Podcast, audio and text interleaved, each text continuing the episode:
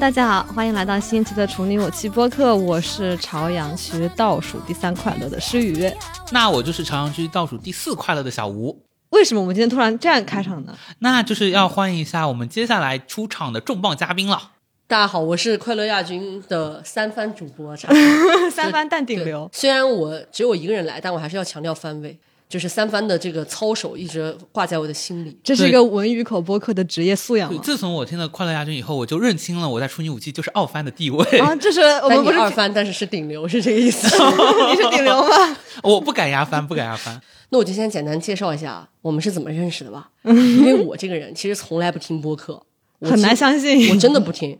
因为我是做营销的嘛，我会观察不同的播客，大家的受众是什么人，大家评论的风格是什么样子，也会看一下你们不同的播客走的风格是什么。哦竞品调研呗。No No No，有些播客根本不算我们的竞品，我等并不配，哦 并不算是竞品，只是我会看，然后我就会看主播会喜欢关注什么，然后这个时候我就发现一些啊顶流播客的主播竟然有在关注我们，哇哦，比如说随机波动，哇哦，比如说心动女孩儿和你们，我们是三番，我们是三番，你们是压轴，完了之后我就有关注你们两人的微博，嗯，然后他们就发现我关注他们了，他们就回关我了啊，一些感动。对，其实我在那之前，我就有看到在快乐亚军里面提到大家的微博，然后我当时快乐亚军三个人，我只看了叉叉的微博，而且我之前没有关注到你们的时候，有一个首页吧，好像是你们的节目，我当时第一反应就是处女武器。这两个人真不要脸，这 这怎么叫《哈利波特》的里面的？你给华纳钱了吗？我当时就有跟华纳那边的总部就是就联系了一下，举报了一下我。我是说我邮箱里我在垃圾箱翻到写律师对，然后他们那边就是英文的也看不懂。对他们那边给我的回馈就是大洋彼岸的事儿，我们就懒得管，就把你们放过了一马。而且哦我们的博客的头像不是一个外国女性当背景吗？那个人其实是 J.K. 罗罗琳，我看出来了这个，是 J.K. 罗琳。然后我就会觉得大家还是有一些深深的缘分在。我们跟叉叉老师现在的群名还叫做快乐哈迷三人组。我之前一直以为叫快乐巫师，然后每次搜快乐巫师就搜不出这个群。然后我们就有机会一起来串个台。其实我们之前想了很久，因为我们跟他聊天特别开心，然后就很想跟他找机会聊一聊，但我们不知道聊什么。后来我就发现，你找快乐亚军，那就应该聊一要聊快乐这个话题。我以为聊一下亚军的话题。我甚至都没有在我的人生当中当过亚你军，一直是冠军，就是倒数，一直是，我都没有办法跟你们聊亚军这件事情。但是你可以跟我们聊快乐。啊，可以聊快乐。嗯但我们跟叉叉说我们想聊快乐的时候，叉叉第一反应是我一点都不快乐啊，怎么聊快乐？很难快乐，嗯，哦，感觉是快乐亚军的一个塌房时刻哎。因为我们一直感觉快乐亚军的每个人都很快乐。谈不上吧，我们只是追求这件事情，并不代表我们拥有这个东西。嗯，哎，我突然想起来，为什么你们你们一个文娱口的播客当时起名字想起快乐亚军？说实话，这个名字啊，也不是我三番主播来决定的，就是当时是起了很多个名字，大家都不是很满意。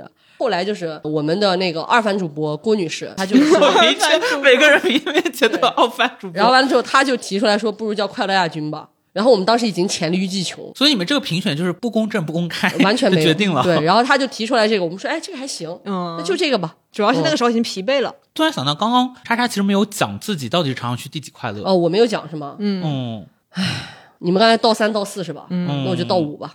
也所以还比我不敢压番。没有，我觉得我比你们俩快乐原因是因为今天跟你们在聊天，哦谢谢你们让我往前走了一步。哦，所以我们现在聚集了朝阳区倒三、倒四、倒五的人。不知道倒一倒二 就是有多么的悲惨，给他们留一些余地。留一些余地。那大家最近都是为什么感觉到不怎么快乐呢？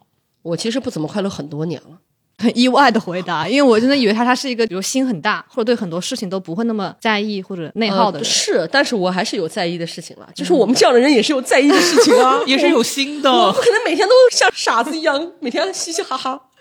可能自从创业以来，我就没有那么容易感到快乐，因为工作压力相对来说比较大。嗯我觉得我最近不快乐，很大程度上也是跟工作压力或者职业倦怠有关。我很长一段时间一直觉得，好像我的人生底色是灰色的，是不快乐。偶尔出现的积极的、快乐的情绪，只是一个短暂出现的，在一个灰色的下沉的直线上，偶尔往上起伏了一下，但绝大部分时间它还是一个灰色的东西。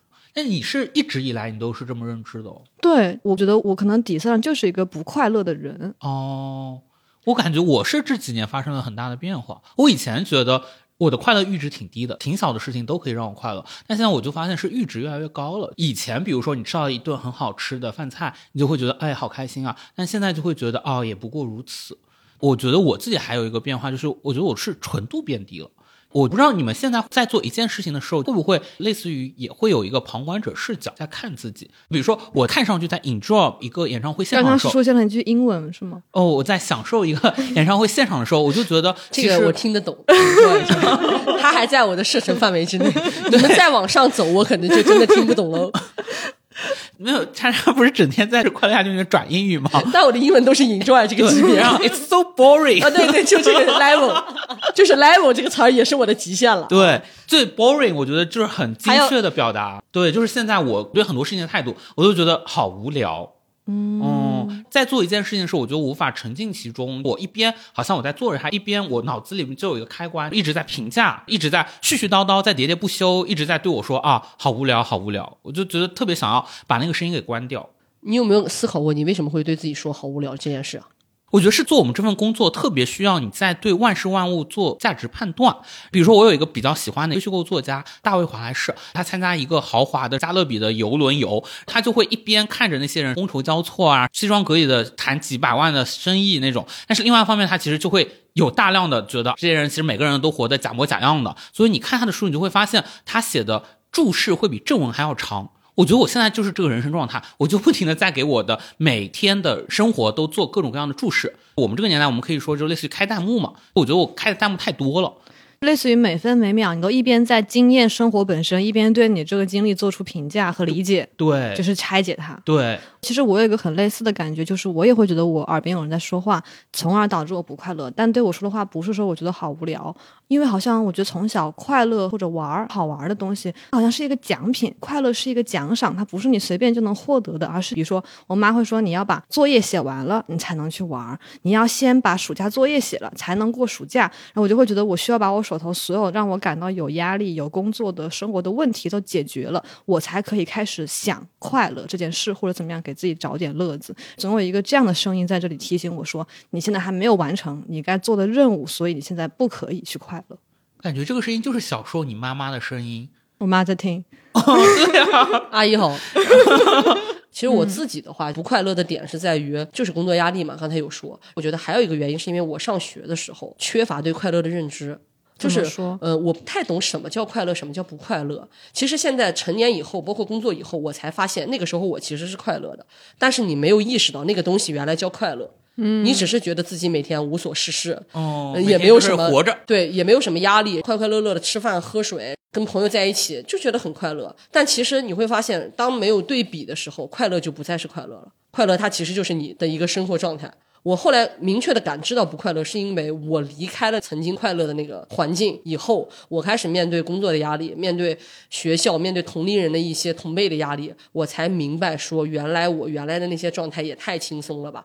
然后一旦产生对比之后，我就产生出了不快乐的东西。对，就是快乐好像是从比较集中诞生的。对，无论是说你跟你自己过去的经历比较还，是跟别人在比较。对我刚刚是会觉得说，我也会有，我小学毕业的时候特别不舍，就是我觉得小学特别好，然后到了初中觉得初中不如小学好，然后到了高中你会很怀念初中，到大学你会觉得高中好，就你总觉得人生上一个阶段比这个阶段的感受要好很多。所以我也一直有一个暴论，是我觉得人是不是生下来其实应该是快乐的，但是随着你活这一生，你就快乐变得越来越不快乐，越来越不快乐，然后以一个不快乐的状态就死掉。嗯，我觉得不快乐就是堆比出来的。就像我小的时候，其实看上去当时就是很快乐，你没有任何忧愁，也没有任何烦心事儿，因为我父母也不管我学习。但你没有感受到特别不快乐的事情，你就不觉得当下的那个状态是快乐的，你只是还是觉得自己就是在生活着而已。我觉得很重要一点是因为在快乐的时候，人对快乐是没有感知的。对但是在不快乐的时候，你对不快乐的感知是很明确的你。才会认知到那个东西。而且我觉得我生活当中，无论是我的老师还是我父母，没有人告诉我什么叫快乐。嗯，大家其实都缺乏认知。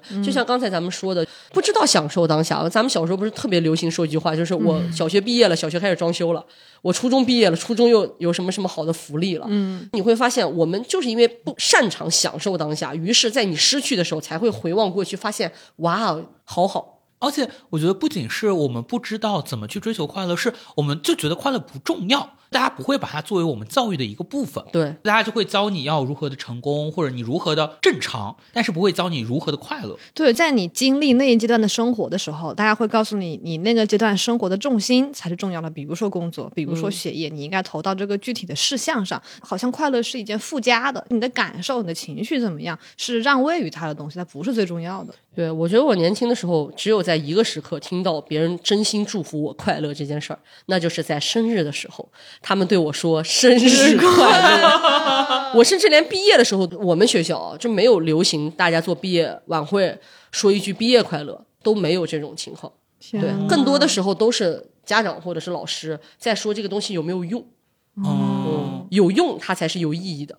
而且我感觉现在大家生日快乐的快乐也是吉祥话的一部分，对，大家好像没有真正把它当做快乐的本意。因为一般大家会祝你说生日快乐，后面一句新的一年多多发财，或者新的一年工作顺利，新的一年学业进步，没有说你新的一年快乐一点。你现在会过生日吗？我不会过生日。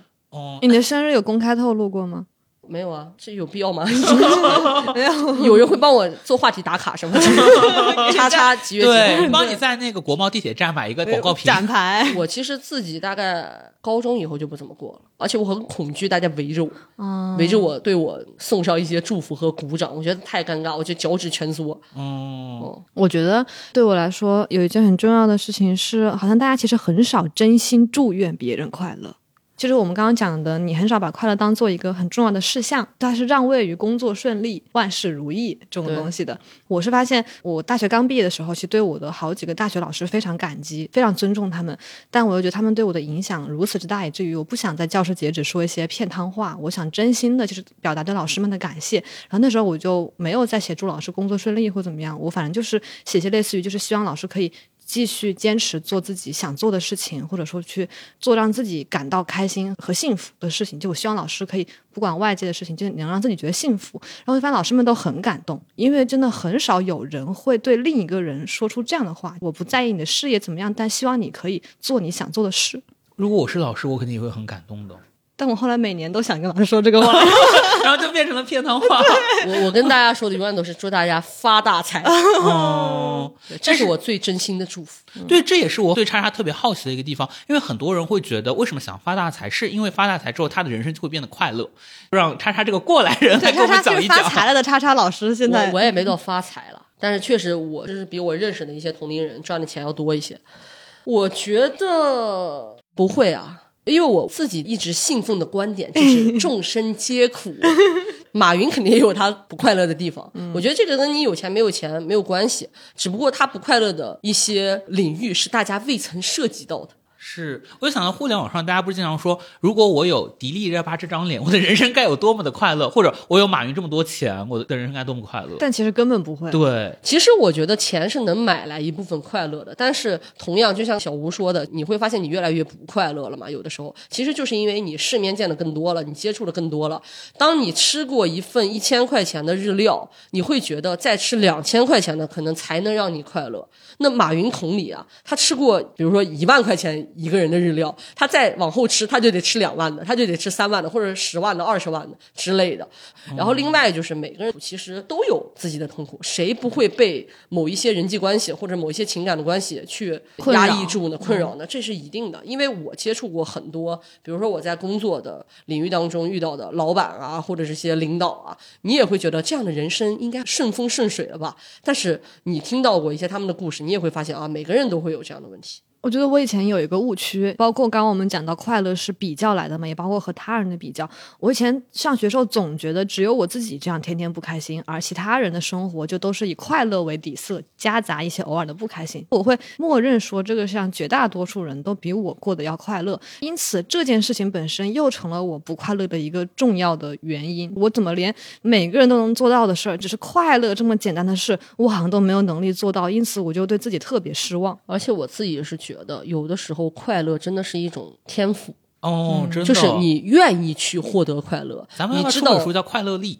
对你如何去获得快乐这个动力。有的时候，有些人他可能就放弃自己了，我不快乐就不快乐吧，就这样吧。他不会去找兴趣爱好，不会去在其他的领域去想要就是获得快乐。但是有的时候，有人就有这个动力去做，这其实也是一种天赋。就是你刚才说的，我就是跟你完全相反的路子。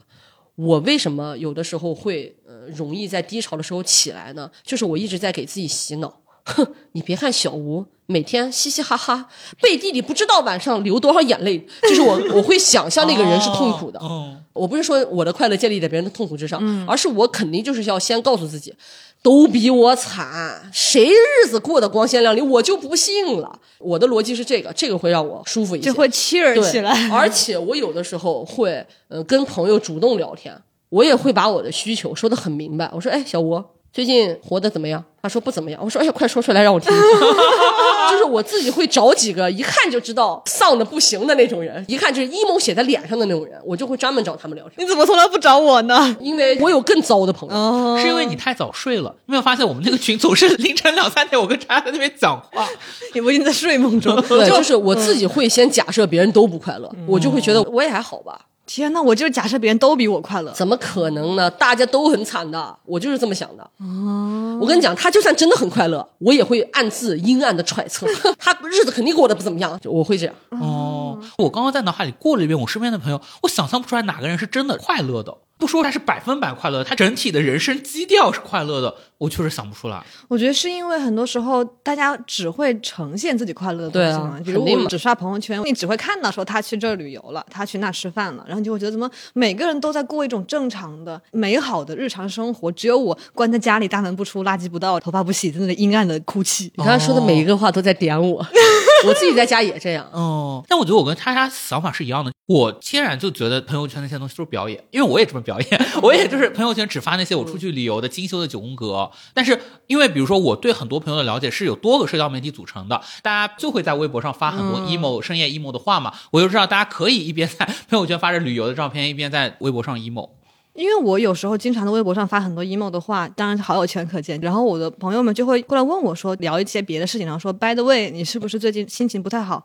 然后我就心想，对啊，我一直心情都不好呀，不是最近，对啊，怎么会有人突然二十五年了都这样。突然跑过来问你说你是不是最近心情不太好？我就想哦，所以那一定是因为他现在心情很好呀，他的状态挺好，不就又一次重新证明了我的那个。你换一个思考，你这个你要从根儿上解决。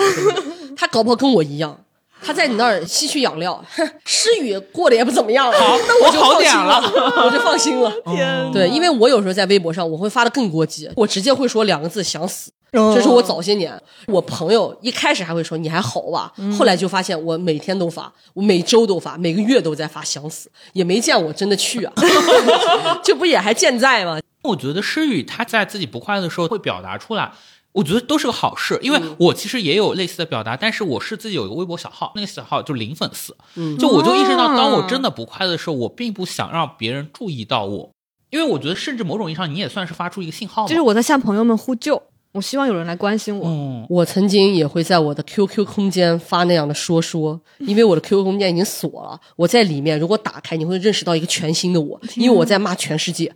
我在骂每一个人，我其实花了很多时间才能让自己真正认识到和真正接受，原来每个人都过得不 OK，、原来每个人都有困扰。其实这个是需要大量的调研的。对，我就觉得样我花时间。我花时间做这件事情了。因为有的时候我也一开始不相信，我觉得感觉大家过得都比我好一些，嗯嗯而且那个时候很容易有这样的想法。我会花时间去做这个样本调查，而且在做样本调查的时候，我也会告诉大家我也很不快乐。我用这种方式也安慰到我的朋友，你当时是怎么做调查？就是直接问啊，大家吃饭的时候我就说，哎，最近过得怎么样？然后我就会直接说，我说你真的开心吗？我就会直接说，易立竞怎么问明星，我就怎么问我我的朋友。我想到，其实今年上半年，我们几个好朋友一起去河边散步。散步的时候，我们就问彼此一个问题，就是能想到今年有任何一个我们都共同认识的人是快乐的吗？我们就一起在那个河边抠着脑袋想了很久，然后一个人都没想出来。河边的错误。叉叉，你觉得你能在脑海中浮现出一个你的朋友里面今年真的过得很快乐的人吗？我不去揣测他快不快乐，嗯，因为我不是他，我不知道。如果说你真的让我从外人的眼光来看，我还觉得小吴挺好的呢。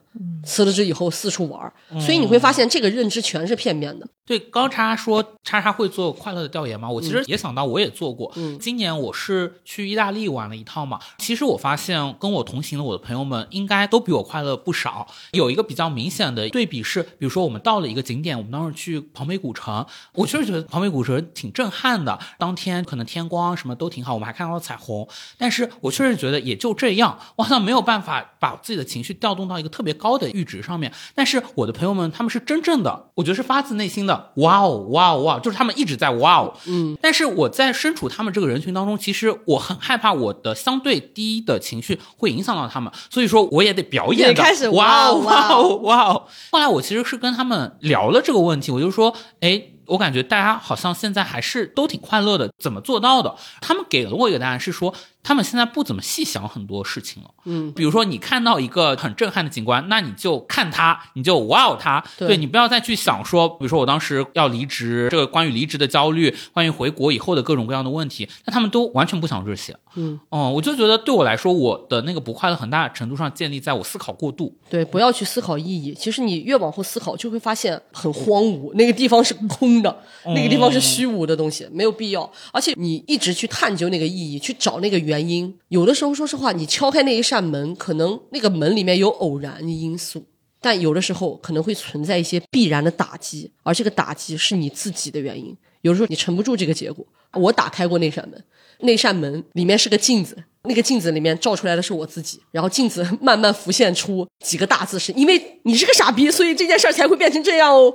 你有时候敲开那个门是那样的结果，你承受不住的。赶紧把门合上，赶紧退出来。你懂我意思吧？嗯我当然不是说我们走到的每一扇门里面都是那样的镜子，但我确实觉得很多事情大概率可能会遇到的一面镜子就是那个结果，所以我也不会去探究。就比如说，如果是我的话，我出去旅游，看到好的风景，吃到好的东西。对我来说没有那么快乐，我觉得就还好吧，就那样。但是我觉得又去了一个地方，又打卡了一个地方，我的人生经历又多了这么一个旅游，我去到了这个地方，对我来说这个是一个能让我快乐的地方。但这个点可能只是在我年终盘点的时候，或者是在某个深夜的时候，我想，嗯，我去过意大利，我去过哪里哪里，有一个这样的反馈。不是所有的快乐都一定要用哇哦来展现，或者也不是所有人的哇哦就一定代表他真的快乐。我觉得可以不用给自己假想那么多东西，我会舒服一点。我自己是这样。或者说，我感觉对叉叉来说，不是所有的快乐都一定要是及时出现的，就你不用在当下去思考那个意义，可能等到之后，比如年终的时候，它该有意义的东西自然会浮突然发现现。半年前我快乐过耶，这个反射弧。对对我来说不是反射弧的问题，是我就知道它是个延迟的，嗯，我就知道这个东西它就是一个未来会让我回首自己的一生有一个这样的一个东西放在那儿，我会开心。其实我就是因为不太容易感到快乐，以及我觉得快乐这个东西它本身就是一个不可多得的东西，我追求的是平和，我追求的是不要太难受。但是快乐对我来说是生活给我的奖赏，嗯，所以我想要去拿这个奖赏，我会自己好好梳理一下什么东西能让我感受到快乐，我会把这些东西码在这儿，然后我再做一年的计划，或者是我最近又比较低档的时候，我去看一下，哎呀，原来这个东西能让我快乐，那我就去做；原来这个东西可以让我小小的振奋一下，我就去做。我现在是属于这个路子，嗯，其实我感觉叉叉刚刚还讲到了一个很重要的是，我们快乐的背后机制是什么？你会想到说，如果你给人生多增加一份体验，你就会更快乐一点。其实我发现我以前也有点像，然后我会觉得它有点像是一种欲望机制。我想得到一个东西，或者我想体验到一个东西，我去得到它，就会感到快乐。其实我是在某种对欲望的追逐当中感受到它的，但我后来就发现这样子对我来说不能持续。比如说我在时尚杂志工作的时候，有很多沉浸在名利场的很多的。同行和同事，我就会觉得对他们来说，他们是不知疲倦的。我今天跟这个明星合影了，或者我明天哎呀跟一些很上流的人物结识了，这件事情给他们带来快乐，他们可以日复一日的以这样的生活持续运转着。但我就发现我在那里工作了两年，我可能到第一年过半的时候我就已经厌倦了，我就觉得所有的这些东西都非常的虚无，因为你凑近看，你就是不能细看的，就所有的那些东西全是千疮百孔的。所以我就意识到，哦，很多人追求名利。但对我来说，追求名利这件事情已经没有任何所谓的带来快乐了，因为我看到了他真实的走进来看的面目是什么，所以我就发现，哎，很多人是我想得到一个东西，我得到了，我就想要更多，他就在这个过程中持续的感受到这种多巴胺的分泌。嗯，但对我来说，我得到了一个东西，然后我就觉得不过如此。嗯，然后我就持续的觉得，哦，人生想要追求的东西越来越少了。我的感受就是，对你来说，这未尝不是一件好事儿。怎么讲？就是我举个例子啊，我们当然也很羡慕，比如说你的一些前同事，他们能在所谓的名利场、在社交场上持续获得快乐。我觉得我只能对他们说恭喜，恭喜你找到了这样的事情。我觉得你可能就是在名利场这件事儿上，它不是能让你持续快乐的东西，但你一定有这样的事情，你得找，不找你就相当于放弃了自己获得这个人生体验的机会。快乐不是永远的，不是一个东西能一直给我们快乐的呀。他还喜欢许光汉呢，不是最近又不爱了吗？拜托，许光汉都不能让他一直喜欢，天哪！听众那一件事情前才刚刚得知他喜欢那一件事情为什么能让我们一直快乐呢？怎么可能嘛？所以我觉得是个好事儿啊！你感受到那一年多的快乐，然后发现现在不行了，退出来了，你不用浪费时间在这条赛道上了，你去找别的赛道啊，这不是很好吗？我觉得这又是我一直以来的一个误区，就是小吴说到他去旅游的时候和朋友那种状态，我也会有，但是我和你的不一样在于，其实我也会想为眼前的庞贝古城哇哦一下，但是我没有哇哦出来，是因为我觉得我现在这个哇哦又有什么意义呢？它只是当下的非常短暂的快乐，快乐如此短，它无法解决我最根本的那个底层的痛苦的状态。你觉得什么能解决？首先，第一，最理想的解决方案是你找到你一生的那个激情和价值感的所在，但我觉得这个特别难。你有去尝试过努力吗？去找，我觉得我选择现在这份职业，就是写作、自我表达和关心他人。嗯，曾经一度我认为是我热情、激情所在，但我现在发现它又带给我新的痛苦和怀疑。就跟对许光汉的爱一样容易消失。对，然后就慢慢的变淡了。发现现在我的人生没有什么可以称之为那种在召唤你的感觉了。我又觉得这其实是绝大多数人一生都没有想清楚的问题，嗯就是你其实不知道你真正热爱的和你想做的是什么东西，什么能带给你快乐。这个确实是常态。嗯，我觉得就是大家可以想通这件事情，你就会发现，还是那句话，每个人都这样，那我这样又有什么呢？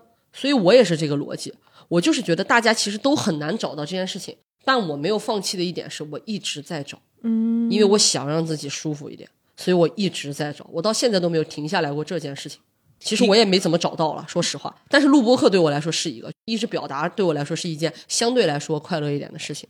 它会带来一些愉悦。嗯，我就浮现出来，叉叉是一个大地上孤独的孤独的行行者，就也没有用脚丈量中国的土地，去寻找自己的真正的快乐之就是我一。定要找，我不找我自己，我不就废了吗？我真的就废了。嗯，我得救我自己啊！我的逻辑是这样。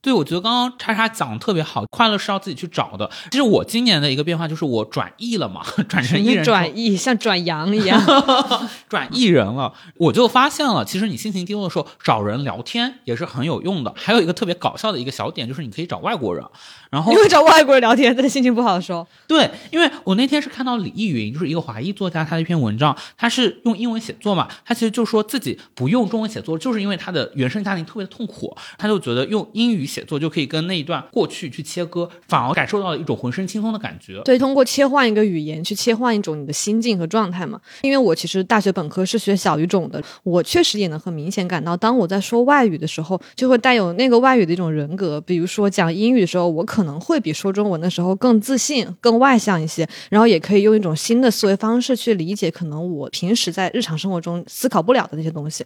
我们之前也是和大家推荐过 Camply 嘛，它是一个来自硅谷的在线一对一英语教学平台，有超过四万五千名来自英美澳加的精选外教。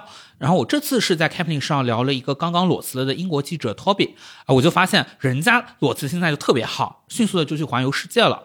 我还问他说有没有听说过社会时钟，因为在中国大家压力特别大嘛，他就说其实他八岁就在家上学，早就没有什么社会时钟的概念了。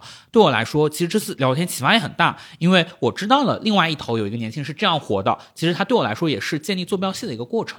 我可能有时候会比较害怕像小吴跟这个外教这样一对一的聊天啊，但我最近就发现，其实你可以体验 Cambly 新推出的 Group Lesson，它会有一名母语外教和两到三名世界各地的学生一起组成，相当于全球的口语实战训练营。你可以遇到不同口音的人，也分享交流不同的文化故事。你在上面约课的时候呢，可以选择不同的程度和 topic，pick，比如我选了 Problems，就是聊你生活中的问题和困难。老师是一个加拿大人。同班同学里有一个男生，他是在巴西做 prison officer，他在监狱里上班。我们就分享了各自在生活里遇到的各种问题和压力，大家一起聊一聊之后，感觉比一对一的课程会轻松很多，时间也很快就过去了。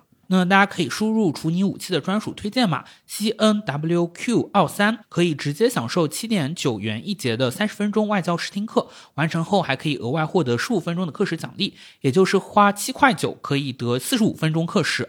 推荐大家先上试听课，看看适不适合自己。现在呢，也正值 Cambly 年终粉丝回馈季，用折扣码 C N W Q 二三购买年卡，可以享受到五五折，折后最低每节课才四十元。我们也会在转发的听友中抽抽出三位，送出 Cambly 周边大礼包。具体参与方式可以在 Show Notes 里查看哦。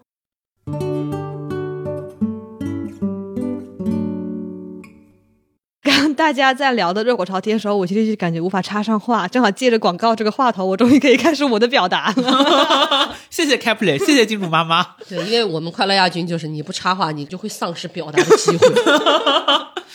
对，就 是我，我听快乐亚军，你为什么又打断我啊？但是我一直想说，我听快乐亚军，脑海里面经常浮现的一个成语叫锣鼓喧天。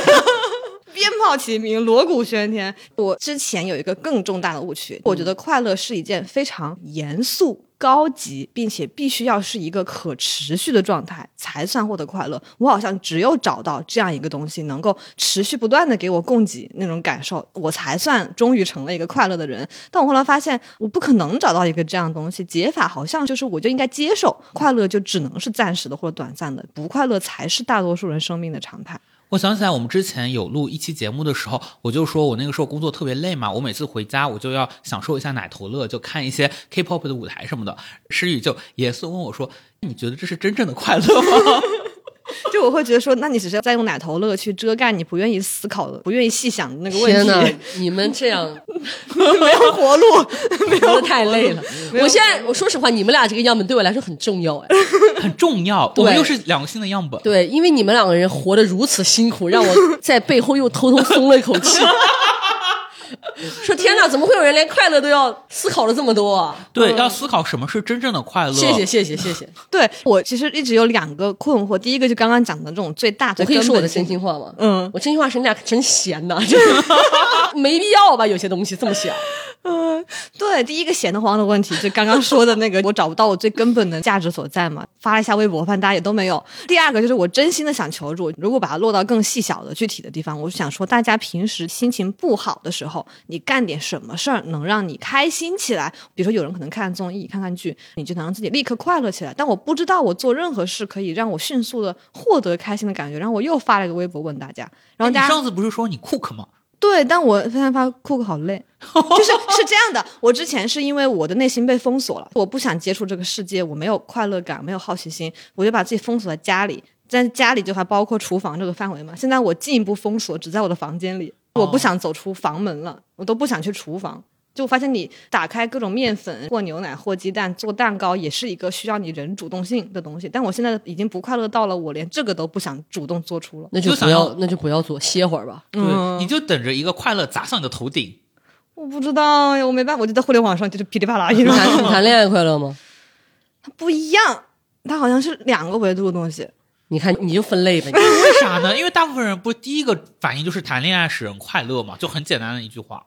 谈恋爱它能提供给你喝果汁的快乐，但它无法提。哎呀，你就分类吧你。嗯，我光听我都觉得累了。没事，你想骂我就我骂不。是 我不是想骂你，我是觉得这样好累啊。但我觉得我这么表达，感觉很像在评价你们。没有没有没有，我觉得这样其实你只是在偷着乐而已。我不是在我这个地方，我不是在偷着乐，我就给你举一个简单一点的例子吧。你现在很像在把钱分类，百元大钞五毛钱、一块钱，确实我承认，百元大钞可以买 iPhone，一块钱可能只能买辣条。五毛钱可能只能买一颗糖豆豆，你分的这么细，你当然得到五毛钱会不开心了。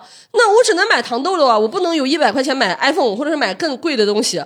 姐，都是钱呐，怎么你还嫌钱多少啊？咱就不能攒攒钱吗？就是快乐，在我看来，就是有些东西是大的快乐，有些东西是小的快乐，但它都是钱啊。嗯，你面对钱的时候，一个褶皱的一百块和一个崭新如新的一百块，你会不要那个皱的吗？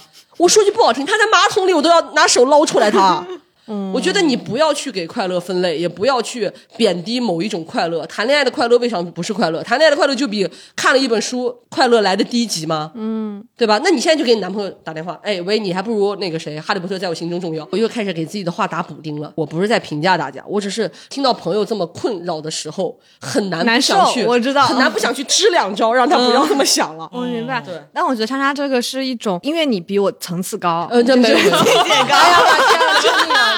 没有，这个词太严重了咱。今天真的是一翻二翻三翻，没有，就因为你想通了。然后对对对，我我麻了，我因为麻过，所以后来想通了。我觉得我还处在那种，我之所以认为这些东西它不是真正的我要的快乐，是因为它没法缓解我最深那个焦虑嘛。我还在为最深那个焦虑困扰，我还在想我能不能找到一个办法去解决它，还在为这个东西而执着着。我个人如果有听到朋友这么讲，我想说的是，可能你最深的执着给你的痛苦，你还能承受，嗯，所以你还沉浸在那个痛苦当中，甚至有的时候找这个痛苦，想怎么去解决这个痛苦，可能已经是你生活的一个意义了，嗯，是是一个事儿了。哦你会觉得这个事儿有个盼头，就是我如果解决了，我会不会好一点？对对对对万一哪天真解决了，反而人生陷入虚无了。对。但我说实话，等到有一天那个事儿真的痛苦到你已经不想再去探究了，你撞到那个南墙了，你可能就想开了。但是对我来说，我根本就不会让自己在那条路上走那么久，因为我害怕让自己痛苦。嗯，所以我会主动的撤出来。我觉得我就是内心中还是在期待一个万能的答案，找到一个通用的解法。其实这是一个很偷懒的方式。对对对因为我们确实对觉得好像有一个东西能让我们一直怎么怎么样，其实这个东西是不存在的。感觉刚刚叉叉用的钱的这个比喻很好，我是觉得可能对于诗雨或者有的时候对我来说都是我们的快乐可能是有汇率的，感觉我们必须得先把它变成一个别的，然后再想变成这个别的跟我们快乐之间的距离到底有多远。比如说刚刚诗雨举的一个例子是谈恋爱，就会觉得那可能是一种快乐，但那是喝果汁的快乐，但是喝果汁快乐跟你吃水果的快乐可能就是两种快乐了。我有个问题啊，你们有没有考虑过？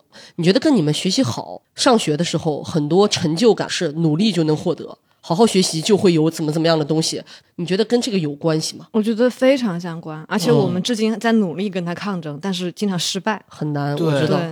包括我觉得像我做心理咨询，它的那个过程就有点像是我也把它当做写作业，我通过每天上这么一次课，去接收这么多新的知识，然后改变我的思维方式，使得我可以成为一个更好的人。这个好可能中间一个维度就是成为一个更快乐的人。我能这么理解吗？你们现在依然觉得努力就会带来收获，还是认可这个价值观的吗？或者说，我觉得我价值观是跟他有一点延伸的，就是如果我现在还没有获得收获，一定是我努力的还不够。哦，我懂了。我觉得我们可能最核心的差距是我很早的就知道，努力不会让我变得更好。嗯，哦，因为我学习很差，而且我为此努力过，发现哎没有用。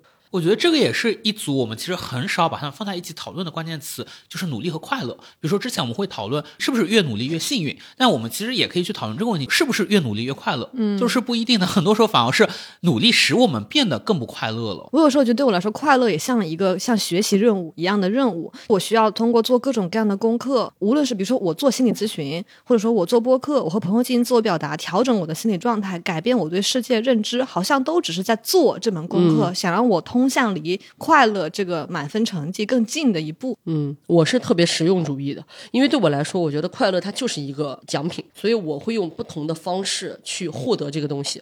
其实就像打游戏一样，它是一个最后的怪。我要码好我自己的武器有什么？比如说，我觉得录播课、跟朋友聊天，这是一个比较容易让我快乐的东西。除此以外，比如说看电影、看话剧，对我来说会有一些新的刺激。下馆子去吃一些比较贵的菜，可能对我来说是一种快乐。我就码一堆下来，然后等到我不快乐的时候，我就捡起来用。哦，对，我觉得这还蛮涉及到对于人生底色的看法到底是怎样的。我能意识到我以前的自己，我觉得人生就是好的，是善的，或者说我是一种很进步主义的眼光去看待。我觉得人生就是会越来越好越来越好所以那个时候我还挺乐观的。这件事情可能在某个阶段是奏效的，但是后来你就会发现，你越来越多的遇到了各种各样的让你觉得不开心的事情，而且他们的确没有办法被轻易的忘记，你始终积攒在你的心里面。有点像你给自己建造了很多的幻象，这些幻象其实被一一戳破了嘛，就觉得心理上无法承受。其实我觉得叉叉的对于人生的看法，可能就是众生皆苦，人生本身底色就是苦的，我们是要苦中作乐，就有一点甜就是幸运了。对对对，我觉得这种思路其实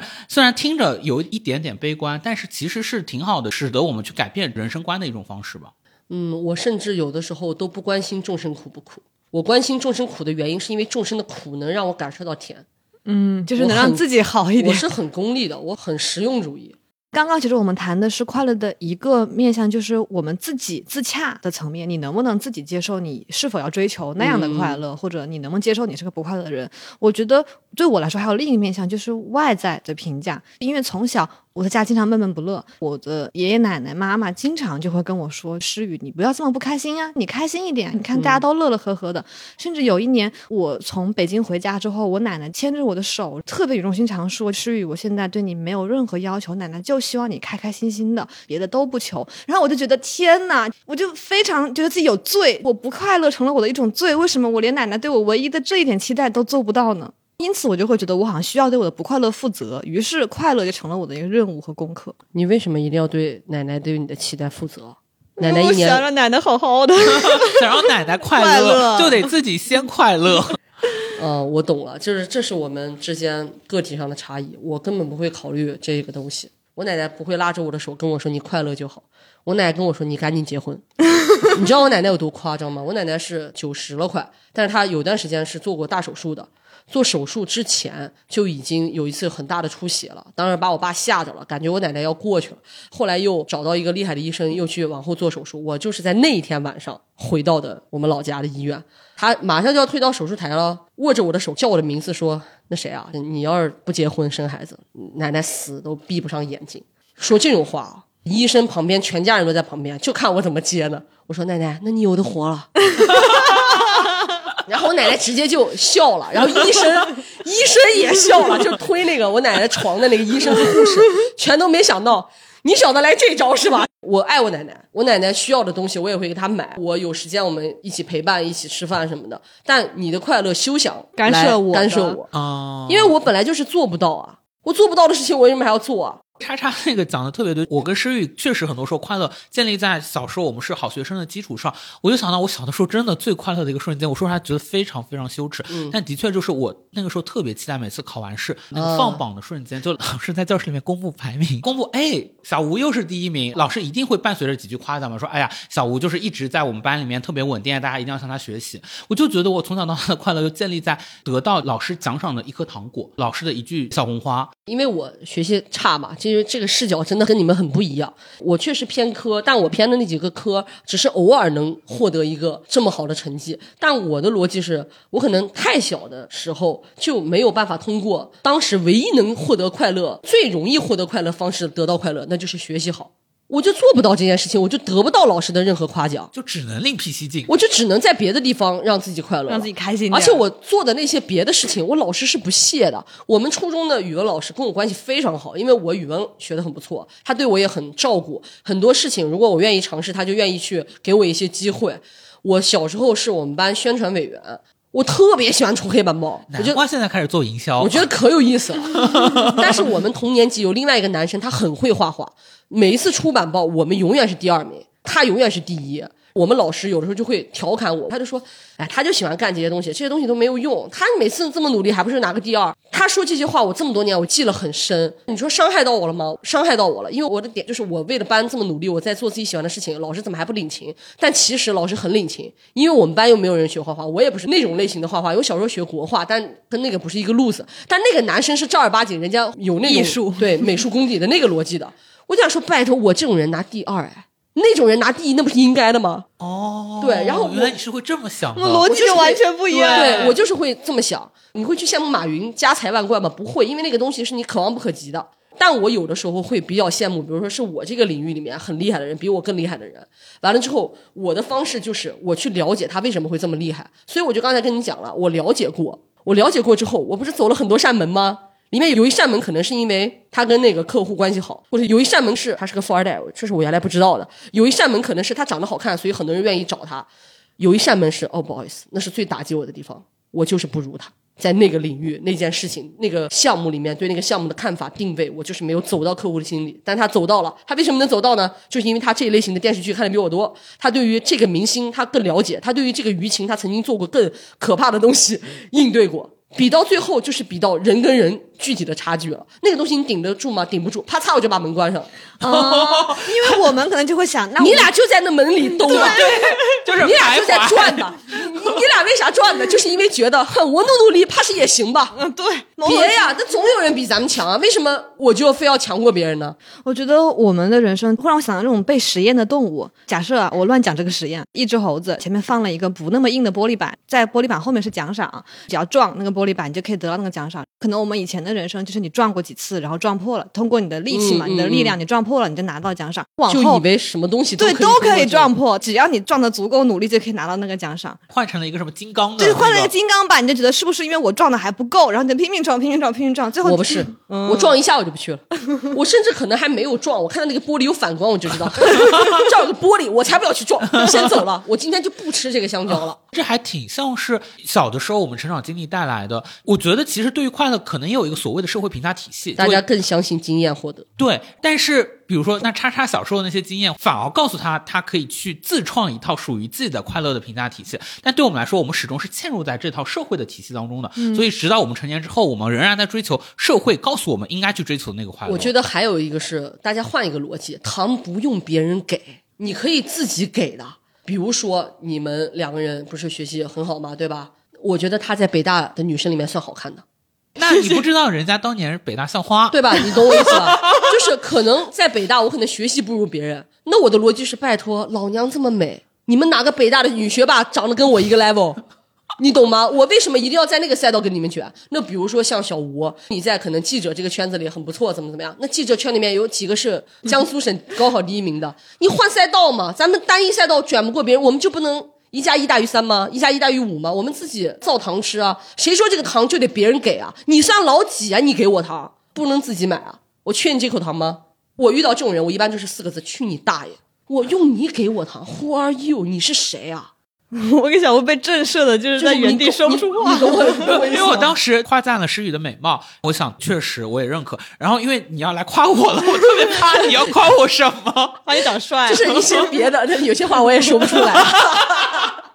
我这个还是比较走真心，你知道吗？就是我我们俩跟你讲，他跟我一起看许光汉，嗯。当时现场就有营销人员当邀场看中，邀请他去拿那个些广告牌什么的拍照，他当时就说：“哎，怎么喊我呀之类的。”然后我就因为你好看啊，我们这行都这样，要找一些美女帅哥拍。然后大家就旁边有人发出一些笑声，这就是生活中的一个快乐啊！你被别人认可，你是个大美女。哦但当时我就很麻木，我会找各种东西来贬损这个东西的确定性。拜托，如果是我就骄傲的走过去，没错，只有人群只有老娘最美，对万千人群中，哎，不好意思，只选了我。只选了我。让开，请你们让开，就是这个逻辑。哦喜欢许光汉的那么多人，对吧？北大本科有几个？清华研究生有几个？许光汉知道，听了都要给你送锦旗的好吗？天哪，我粉丝竟然有这么高知的受众，他听了也要感动的好吧？我想分享一个相反的细节，我不是又染了一个蓝黑的头发嘛？我是昨天刚染，我去那个店里面掏出我的小红书男 idol 染发图鉴给他看，这个这个这个这个这个这个这个，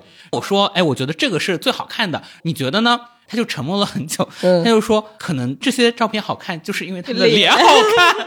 我跟你讲，这种人我就会跟他讲，显着你聪明了是吧？这话用你说，你搞清楚谁在给你钱，我不要你觉得，我要我觉得。天天哪哪，他真的很有一种你的底盘太稳了，因为我受过伤害啊，所以我就想说不要让自己再受伤害，因为我不可能说刚生下来三岁我就这样，那也是没有这么金刚芭比，也不是葫芦娃转世，但我就是很怕自己受伤害，所以我过早的就开始让自己不受伤害，找一些方式方法。最后你如何应对啊？最后，他就在众多里面，就是给我选择了他声称最适合我的这一个。我们很容易被牵着走。对，中间就是我还提出过一些别的发型的可能性。我现在回想是那个 Tony 是在 PUA 我，我一个选项是寸头，他说不行，因为你脸脸太大。我给你讲一个我在理发店的故事。嗯因为我是个短头发，我对自己的头发造型没有什么需求，我一般就是一个需求，剪短就行。我之前去我们楼下有个理发店，他那个理发店也是那种啊，普通的人是五十，什么总监是二百，什么店长是三百，就有一个逻辑。当时我就说我要剪一个学员头，五十块钱的这种，然后他就跟我说学员没有人了，现在只有我了。我说那你是？他说副店长。我说行，那你给我点个五十块钱水平的就行。哇我管你是副店长还是店长，你就是整个大中华区的 CEO，你来这你也给我剪个五十块钱的头。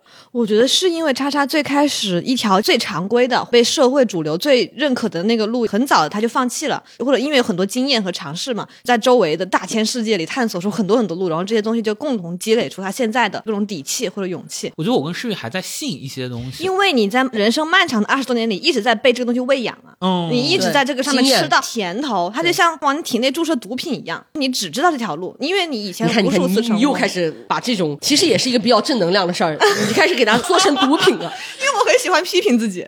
嗯，不要呀，改改嘛。比如说，如果是我的话，我就会感恩我曾经有这样的经验，能让我获得快乐。那它这是我一个储备的方式。我告诉自己，这个世界上有一条路我是可以走得通的。我随时随地有人炸着我的时候，我都可以啪嚓，你有北大毕业证吗？如果我是的话，我就会一直这么说。你有清华研究生的证书吗？你有吗？不好意思，我有。就是这个我没有这是一个你获取快乐的方式，你不能觉得它是你的毒品啊。这是快乐，这是给你的糖果。你十八年来的努力拿到一个这么大的糖果，讲真，我说到八十五有问题吗？谁敢扎着我？对吧？那个理发师跟你说的时候，你就说你知道你在跟一个北大的人说吗？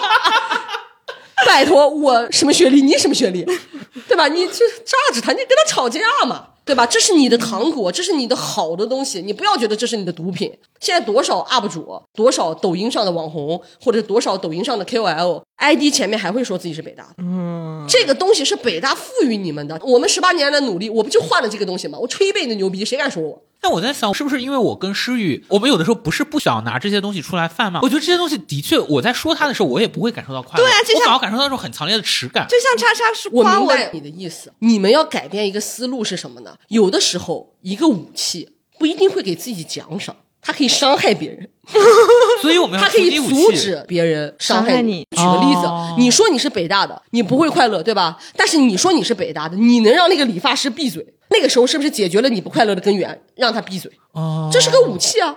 它对外可以是个武器，对内可以是个糖果，看你怎么用它。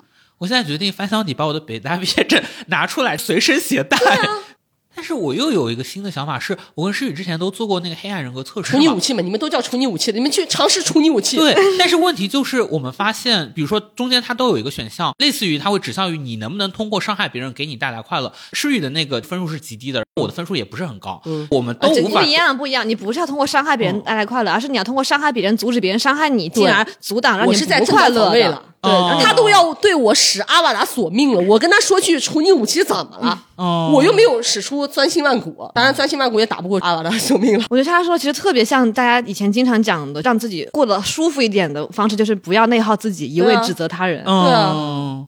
刚刚我为什么会这么说？是因为我在做心理咨询之后，很重要的一个变化是我拆掉自己的防御机制。因为我以前就是比较擅长攻击的，一旦别人让我不开心，我可能就是以回击的方式直接去、对。然后那个时候我就觉得我的气也出了，我整个人就也没有那些负面的情绪了。但是我做心理咨询之后，我就发现，一旦我跟别人起冲突之后，我第一个下意识反应就变成了我反思自己做错了哪里。这就是我一直以来的对问题，就是我通过这么漫长的心理咨询，终于变成了诗雨。变成了一个好人。就变成了一个好人。我觉得我会变得，比如说我的攻击性没有那么强了，甚至我很多朋友会评价我宜人性变强了，因为我在出现冲突的时候，我第一反应是反思自己嘛。但是与此同时，我的确就因此变得没有那么快乐了。更容易被伤害了？对你好像觉得我自己的问题很大，大家好像都挺好的，但是我怎么就这样了呢？你总是会陷入这样一个怪圈当中。我觉得这也是个好事儿，为什么呢？你通过用反击别人的方式来怎么怎么样，但是你得到的反馈发现自己没有那么快乐，那就说明这条路不适合你啊。我反击别人的时候，我还挺快乐的。对，后面但是你也不是快乐，我觉得你那个情绪很快会过去，你就但它会不是一种真的解决问题。你看，我们又在说是不是真的？但之前我就会感觉这个东西对我来说，就跟叉叉说的一样嘛，就是我这个既然过了，我就就解决问题了我就忘了。但是我一旦把它去细想，去想我的内心的那些东西之后，这件事情过不去了。所以人可以过一种不细想内心的生活吗？可以啊，有人就在过着，比如说我。我刚才跟你们分享的我的方式，也不是说让你们一定要那么做啊，因为我的逻辑就是在于你找到让自己觉得可以抒发的方式，以及你要认识到自己的这些方式它不是个坏事儿。我想说的是，你们不要觉得很多东西只能看到它负面的一个部分，嗯，就像不要觉得那些东西是毒药，嗯，那些东西是毒品，对吧？毒品早些年还是有医药作用的呢，对吧？对，嗯，就是女巫多使用一下解药，不要使用毒毒药。我觉得我们刚才其实是在讲怎么解决和应对不快乐的一个从反面来讲的面向，就是如果这个不快乐是由被别人伤害，或者说你得不到你想要的东西这种很大的地方来影响的。其实我也很好奇，说日常生活中我很难开心起来或者不快乐的话，我们有没有什么可能应对的方式让自己快乐起来呢？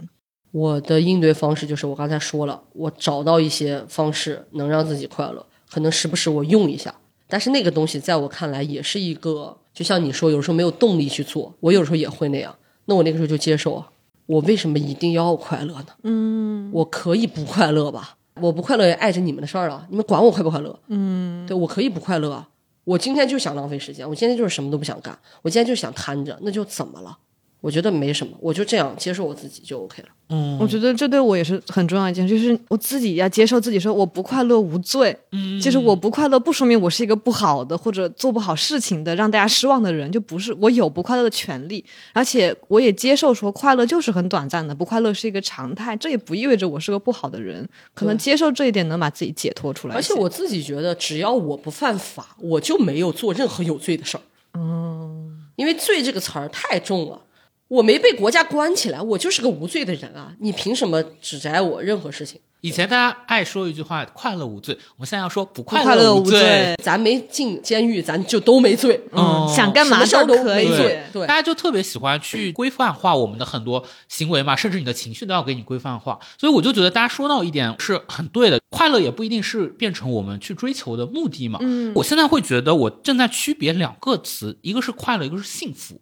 就是我其实有意识到，我现在越来越难感到快乐了。可能就是每个人定义不同啊。我觉得快乐对我来说，它是一个情绪值更高。的、更外放的，或者我们要更调动自己的多巴胺、肾上腺素之类的。但是幸福对我来说，它是更平静的。我有这个感觉，是我们今年幸福可能是 X 轴，快乐可能是个 Y 轴。哦，那我就是独自在 Z 轴。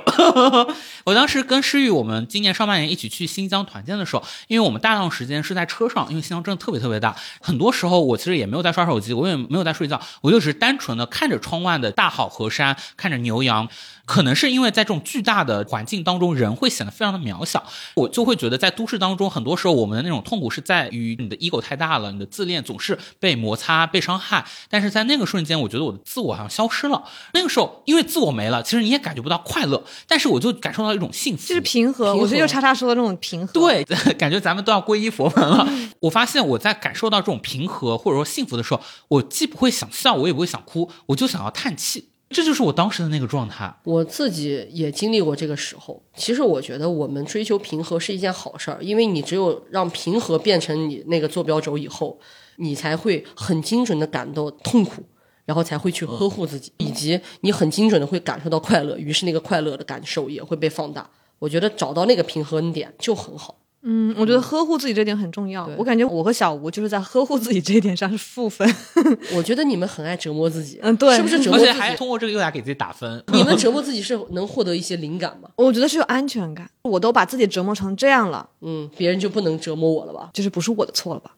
那你就犯犯错就怎么了呢？嗯，我觉得可能就是我没有想通的地方。嗯，怕犯错。对，如果犯错，有人会责罚你吗？我觉得是小时候父母会，所以你就形成了那种自我审查的机制。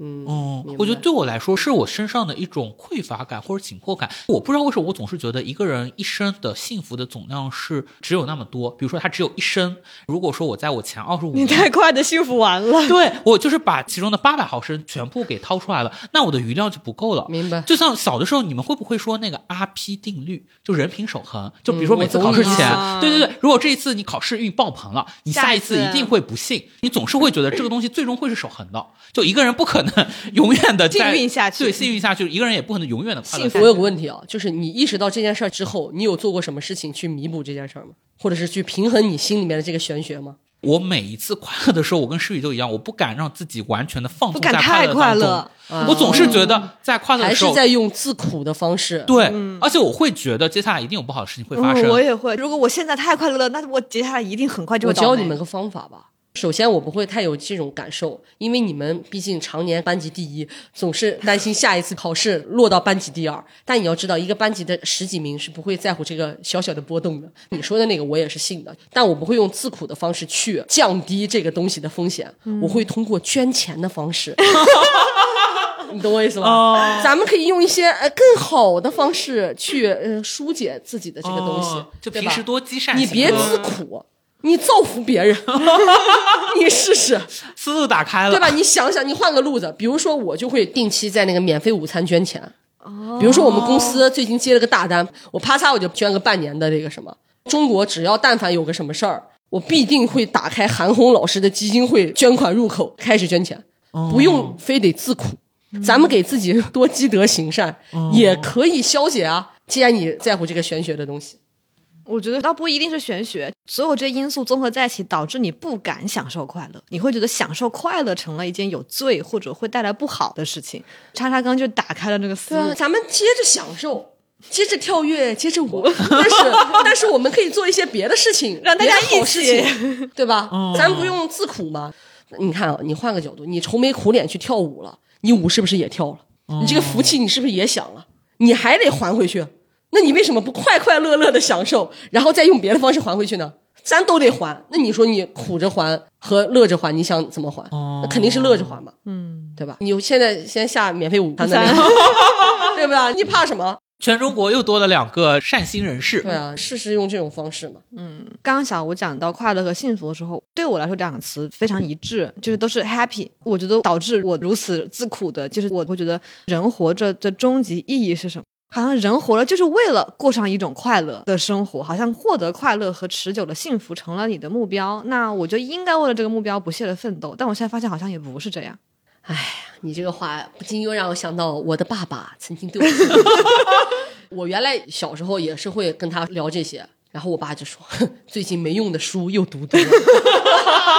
他给我的反馈是这个，明白了。为什么我一直觉得读书这件事情真的不是什么好事？就是因为我自己觉得，我读书越多，我知道生活的真相就越多，我就越容易对所有的东西感到祛魅和解构，然后我就越难去留恋过去对我来说特别容易获得那些。那读书的好处你还是能感受到的吧？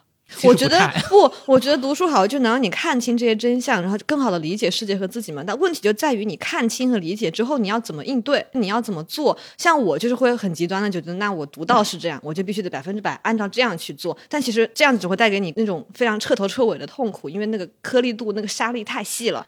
这个东西，我说实话，我唯一的解决办法就是小的时候我看过一本书，啊、不叫书，是一个杂志，就是类似于《读者》《青年文摘》那种杂志，里面有一个鸡汤的小故事，是一个年轻人对着一个德高望重的僧人，类似于说为什么我这么痛苦还放不下，师傅就给他倒了一杯很烫的水，他握了一下就放下了，然后那个师傅就说，因为还没有痛到你。你们俩现在这个路子，对我来说只有一个解决办法，就是真的有一天你们因为这个思路真的很难过的走不下去了，你们就撒手了，可能还没有到那个时候。我会觉得读书还是非常珍贵一件事，但因为当你读到很多很多真相之后，你仍然能够过一种像叉叉这样自由的、开放的、不自苦的生活。同时满足这两个条件是对人要求很高的，你要去把握两者之间的那个边界，我觉得这个是最难的。所以很多人像我就会偷懒，要么觉得你只能选择完全一概而论的那样的自苦的生活，要么就是你好像只能过一种完全未经审视的但却轻松生活。但其实不是，是得接受混沌，嗯，得接受灰色地带，没有东西是一劳永逸的，嗯，没有一个东西是像吃东西一样，我饿了，我吃了这个东西我就不饿了，没有这样的东西。我想到试图追寻就会很辛苦。我想到我现在读书其实有发生一个变化。之前，比如说我看书的时候，我可能更多的是想在书里寻找一些真的东西、善的东西、美的东西。比如说，我们都爱看《哈利波特》，是因为小的时候你在《哈利波特》里面去追求到那种人与人之间的关系，大家一起去抵抗一个所谓的邪恶势力，你会觉得我们是站在一个善的立场上的。但是我现在不一定是看书，但可能是消费文化产品。比如说，我现在发现我特别爱看丧尸题材的片子。嗯，哦，就是我发现我特别喜欢看一个在末日的危机当中，人性所暴露出来的丑恶的那些部分，人与人之间的相互倾轧、相互争斗。这个时候，我再回到我的真实世界里面，哎，我突然觉得我的生活还不错。就跟叉叉思路是一样的吗？对，我觉得还有一个是我已经相信了人的底色，比如说人性就是有很多的缺陷，有很多的缺点，以及人与人之间就是无法抵达互相的理解。在这样的一个前提下，怎么办？你会发现，仍然那些丧尸片里面会拍大量的他们的日常生活，大家的日常相处，你就知道没办法，大家还是这样活下去。还有一个思路是我想到之前我看那个《解放日志》的时候，里面那个三妹，三妹那个形象也是特别接近于我们，她整天都很丧，对，很郁郁寡。欢大家也会问她说：“哎，你能不能再开心一点？”后来她好像也是给自己想到了一个办法，她就是说，她现在每天会觉得，只要我能够有五分钟喘口气，那我就能活下去。所以我就觉得，那我也给自己设定，哎，也有点像设定 KPI 了。我每天去采摘五分钟的快乐，我如果采摘够了，我这一天就会觉得啊，我 OK 了。她说：“你其实不用追求你这一天过掉多么完美，可能你早上出门捡了一枚五毛钱的硬币，那那五分钟里它是一个幸运，是个快乐，那一天有这五分钟就够了。我自己是早些前在工作的阶段，我领导夸我一句，或者是我的客户夸了我一句，我就会截图，我会存在一个相册里，那个相册叫能量补给站。哦嗯，我现在做播客，如果有一些听众他夸我，夸到我心坎子上了，我也会存下来。我觉得这个东西就是采摘果实，嗯，但你说这些东西，它真的每一次我难过的时候都会有用吗？不一定，但只要它有用一次就够了。我想偷偷承认一件事情，就是我有一个跟你类似的习惯。我也有一个一模一样的相册 完了，但是我的相册叫处女武器。啊，因为我只截那个稿子的，哦嗯，就是写稿发稿之后，大家对我的夸奖，我的相册叫膨胀，哦，因为我会觉得这是一个不恰当的东西，就是我的自我膨胀，哦，哦，你看你又把它贬低了。哎，你那个相册有多少张截图？没有很多，我有几百个，我那个是因为别人嗯夸我夸的多，而是因为我什么东西都往里都截往进截一截。我是基本上我那个相册只有微博上面提到“处女武器”四个字，然后是夸我们播客的，我会截下来。但现在已经超过两百张了，我我还觉得挺惊讶的。真的，我的都只有十几二十张。我 我都是拿官微直接点赞，我在点赞里就可以看到。哦，真好，原来官微的皮下是叉我叉本。人我已经说过了，我说我在运营这个官微，嗯，嗯，也不叫运营了，只是每天发发东西，谈不上运营这个词，严重，严重。我最后在这一期节目的结尾分享一个我两分钟之前看到的今天让我快乐的瞬间，是今日头条给我推送的。他说：“北京天空出现橘色晚霞，落日余晖染遍天际。嗯，但是为什么我从这里没有看见呀？因为我们为了收音，把窗帘拉上了。那我们今天收集的五分钟快乐，可以就是等下录完播客，把窗帘打开，好好看一看今天的夕阳。嗯，那我们也再次感谢快乐亚军的主播叉叉，给我们今天带来很多关于快乐的理解，虽然叉叉说他自己也没有那么快乐，但是确实快乐亚军也给了我大给了我们很多。快乐的启发。谢谢，嗯，也欢迎大家多去订阅快乐亚军和收听快乐亚军的节目。谢谢，然后希望以后我们多走动走动，走动走动。好呀，那我们这期节目就到这里啦，我们下期再见，拜拜拜拜。Am I in a dream? Crazy as it seems. I think today is the best day of my life. Saw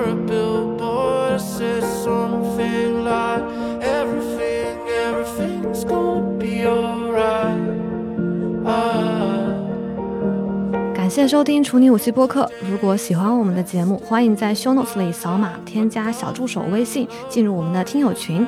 你也可以在小宇宙、喜马拉雅、网易云音乐、苹果播客、Spotify 订阅处女武器。同时，也特别欢迎在微博和微信公众号关注处女武器播客，或者写信给我们的邮箱。复杂世界里，我们期待与你赤裸相遇。